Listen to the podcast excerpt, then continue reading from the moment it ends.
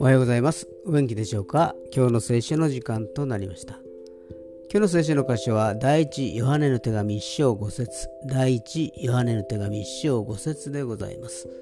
お読みいたします。私たちがキリストから聞き、あなた方に伝える指針は、神は光であり、神には闇が全くないということです。アメン。神は光であるということは真理なのです。光である以上そこには闇は存在しません。そしてその真理は経験によって明確になるのです。信仰は心の中で信じ口で告白して体験を通して確固としたものとなるのです。神様に包まれると自分の罪が許されたことの喜びが湧き上がり平安に包まれ涙が流れ出すのです。今日も死の平安で包まれますようにそれでは今日という一日が皆さんにとって良き一日でありますように。よッしーでした。